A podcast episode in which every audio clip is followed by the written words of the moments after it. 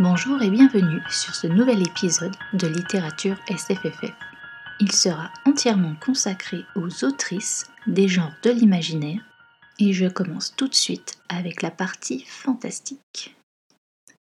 Anne Rice est l'autrice qui m'a ouvert les portes de la littérature vampirique avec ses chroniques des vampires, actuellement composées de 12 tomes traduits en français et un 13e paru en anglais et deux tomes compagnons, Vittorio le vampire et Pandora. On peut dire que la trilogie sur les sorcières Mayfair complète également les chroniques des vampires car certains personnages sont présents dans les deux sagas. Bon, je vous parle des chroniques des vampires, mais si vous n'êtes pas féru de ces créatures, il y a de fortes chances que cela ne vous parle pas, alors que vous avez tous entendu parler au moins du premier volume adapté au cinéma. Si je vous dis Entretien avec un vampire, ça fait-il tout de suite, hein? Et ce film est très fidèle au livre, c'est suffisamment rare pour être mentionné. Est-il nécessaire de crier mon amour pour Lestat, ce vampire gouailleur et enjôleur? Même si j'apprécie avoir mon personnage préféré dans chacun des livres, ou presque, il y a quand même deux tomes que j'ai préférés. Memnoc le démon est le premier à m'avoir ouvert les portes d'une sorte de spiritualité qui me parlait. Et dans Le sang et l'or, qui revient sur la vie de Marcus au moment de la Renaissance italienne, le mélange entre fantastique et histoire avec un grand H est très bien réalisé. Mais ces vampires sont peut-être trop vieillots à votre goût. J'ai donc une autre autrice à vous présenter, Morgane Cossario. Si vous cherchez du trash, vous serez servi. Hémoglobine, drogue et rock'n'roll sont au programme dans son roman Dans les veines, et la petite dame ne vous épargnera aucun détail. Elle a bien essayé de faire un peu plus abordable pour un public sensible avec sa série Rouge Toxique. Mais ne vous attendez pas à des vampires végétariens et qui brillent au soleil, faut pas déconner.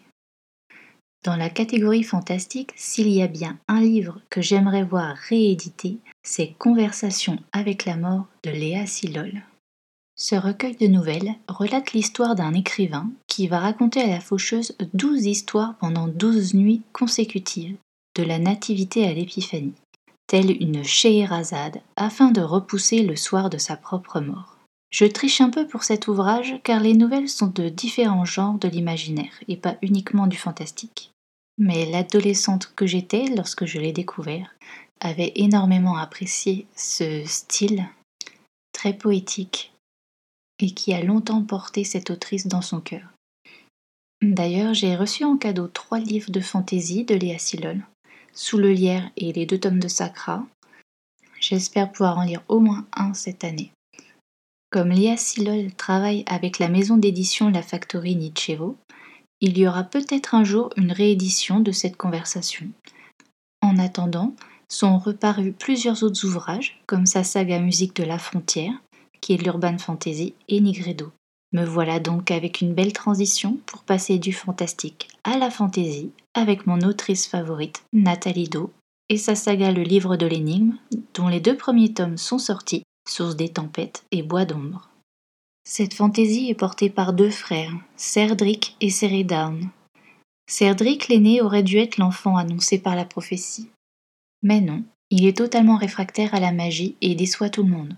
Abandonné par sa mère et pensant son père mort, il va avoir une enfance triste et solitaire. Quand, arrivé à l'adolescence, il reçoit un cadeau de son père, il va se précipiter à sa rencontre.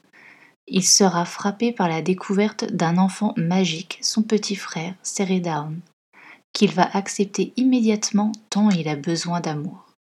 Mais Cerdric en devient étouffant tellement il est protecteur. Le tome 2, lui, sera consacré aux études de magie de Seredown, qui deviendra donc le narrateur principal. La force de Nathalie Do, c'est sa façon de travailler la psychologie des personnages, autant principaux que secondaires. Quand on commence, on pense avoir repéré qui était bon et qui était mauvais.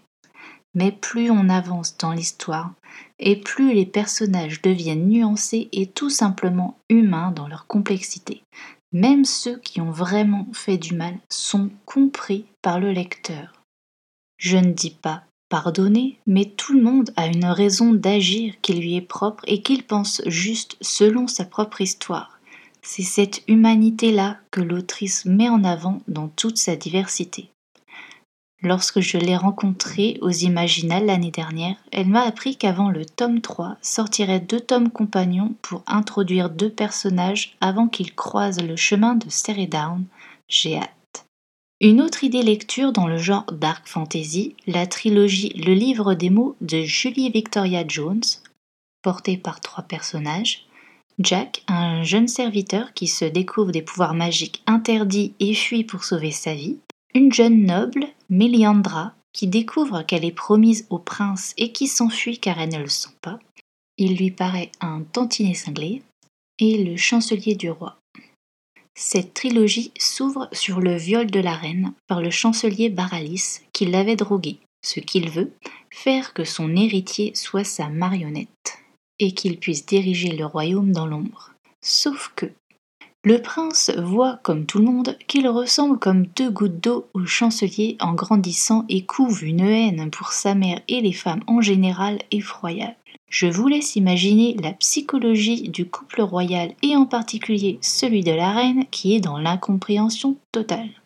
Ce charmant prince Kilok s'entiche d'une belle princesse blonde et pure d'un royaume voisin. Sauf que nous, lecteurs, nous savons que la belle a depuis longtemps fait sauter sa ceinture de chasteté et s'est envoyé toute la garnison du château. Quand ce cher prince Sounet va se rendre compte que la belle n'est pas niaise lors de la nuit de noces, il va péter un boulard à un truc de psychopathe. Si je ne titille pas votre curiosité rien qu'avec ça, je ne vois pas ce que je peux faire de plus. Pour finir avec la partie fantasy, j'ai bien envie d'évoquer une série d'urban fantasy Rebecca Keane de Cassandra O'Donnell. Rebecca est l'assaïm des clans du Vermont. Comprendre une sorte de tueuse à gages doublée de conseillère pour aplanir les relations entre les différents clans, sorcières, démons, garous et vampires. Rebecca a fui sa famille pour protéger sa fille, une demi-vampire, autant dire une aberration. Sur les sept tomes que compte la saga dont le dernier sortira cette année, mon préféré est le cinquième où trois petites vieilles à l'humour bien noir m'ont fait rire à de nombreuses reprises. Les mamies sont assez trash, leur humour est basé sur la torture et les et oui c'est ce qui me fait rire. Plus les tomes avancent et plus le mystère s'épaissit autour du chef du Vermont, Raphaël, et plus le personnage de Rebecca est étoffé on en vient au troisième genre de l'imaginaire, la science-fiction. À la base, je voulais réaliser un épisode spécial sur Chronique du pays des mers, mais un avis sur le blog de Lupa, bisous à toi au passage, m'a plutôt orienté sur le silence de la cité d'Elisabeth von Arburg, qui est une sorte de préquel et permet d'avoir toutes les clés pour comprendre comment la société est devenue le matriarcat des chroniques du pays des mers. Dans le silence de la cité, on se trouve dans un monde post-apocalyptique entre explosions nucléaires, dérèglements climatiques, massacres haineux entre humains et catastrophes naturelles. La civilisation a disparu et les survivants sont retournés à l'état quasi primitif. Une nouvelle sorte de religion a émergé de ces catastrophes et pour elle, cet état de la planète est une conséquence non pas de l'activité humaine, mais du féminisme.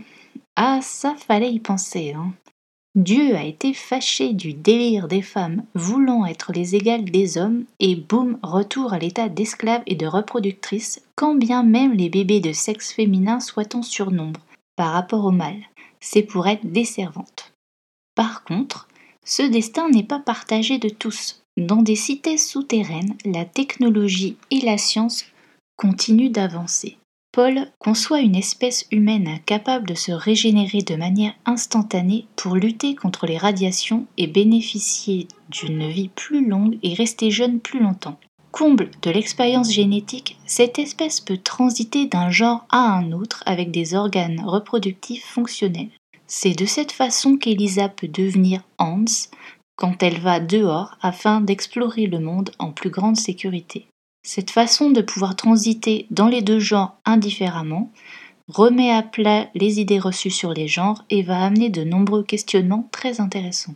Il me tarde donc de découvrir Chronique du pays des mers après une telle mise en bouche, surtout que les retours sur la blogo sont tous plutôt positifs pour ce que j'en ai vu.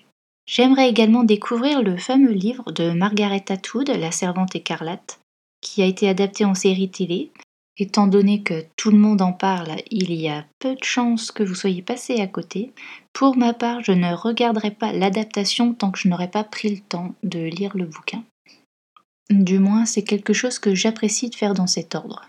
Voilà, littérature SFFF, c'est fini pour aujourd'hui. Si vous souhaitez des avis plus développés sur la plupart de ces livres, je mettrai le lien vers mes chroniques existantes en barre d'infos. Vous trouverez également bien d'autres idées lectures dans les genres de l'imaginaire sur mon blog Le Monde des Léandra. Je vous retrouve dans un mois pour le prochain épisode. Salut